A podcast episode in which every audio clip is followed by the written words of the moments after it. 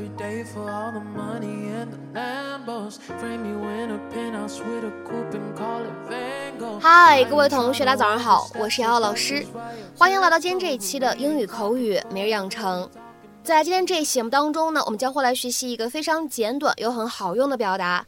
那么首先的话呢，先请各位同学来听一下这样的一段来自于《绝望的主妇》第一季第二十二集当中的台词片段。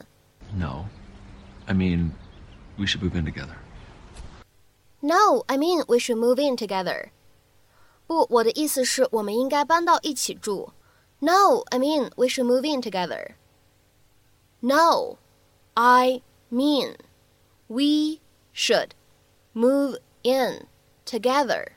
那么在今天这一段非常简短的英文台词当中，我们需要注意哪些发音技巧呢？当这样的三个单词 should、move in 放在一起的时候呢，前两者有不完全爆破的处理，而后两者呢可以自然的带一个连读，所以呢，这样的三个单词我们可以读成是 should move in，should move in，should move in。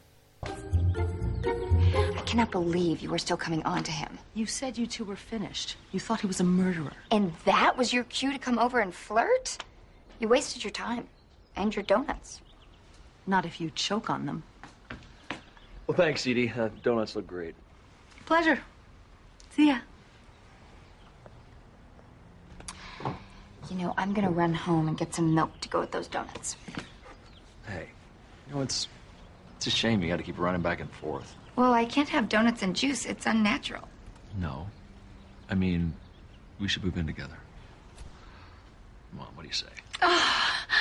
Um, I I say, um, oh, um, hold that thought. Edie, Edie, stop! Oh, hang on. What now? Oh, I was just rude back there, gloating and everything, and I apologize. Well, thank you, Susan. Very big of you. And on a completely unrelated topic, Mike and I are moving in together. See ya. Yes, Edie Britt needed the attention of men to feel good about herself. Hey, Cyrus. You have lunch plans? No. And even she was amazed at how far she was willing to go to get it. Ellsberg Hotel. Half an hour. Welcome to the Majors.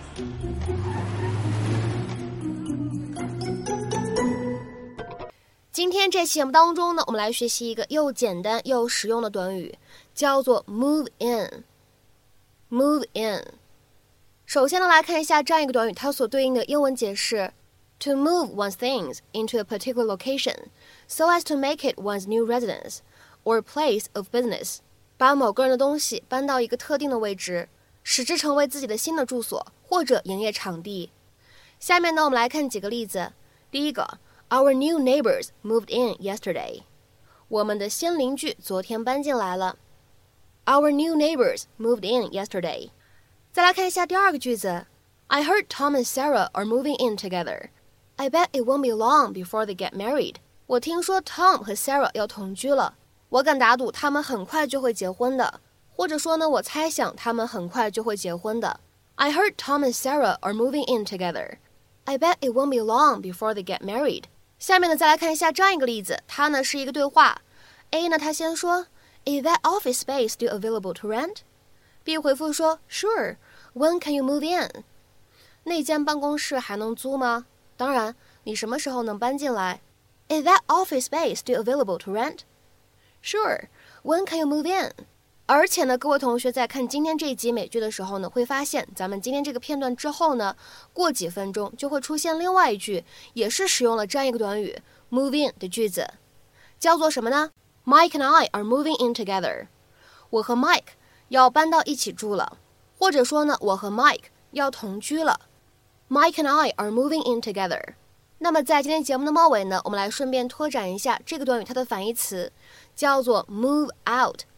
它什么样的意思呢？我们来看一下对应的英文解释：to move one's things out of one's most recent residence or place of business。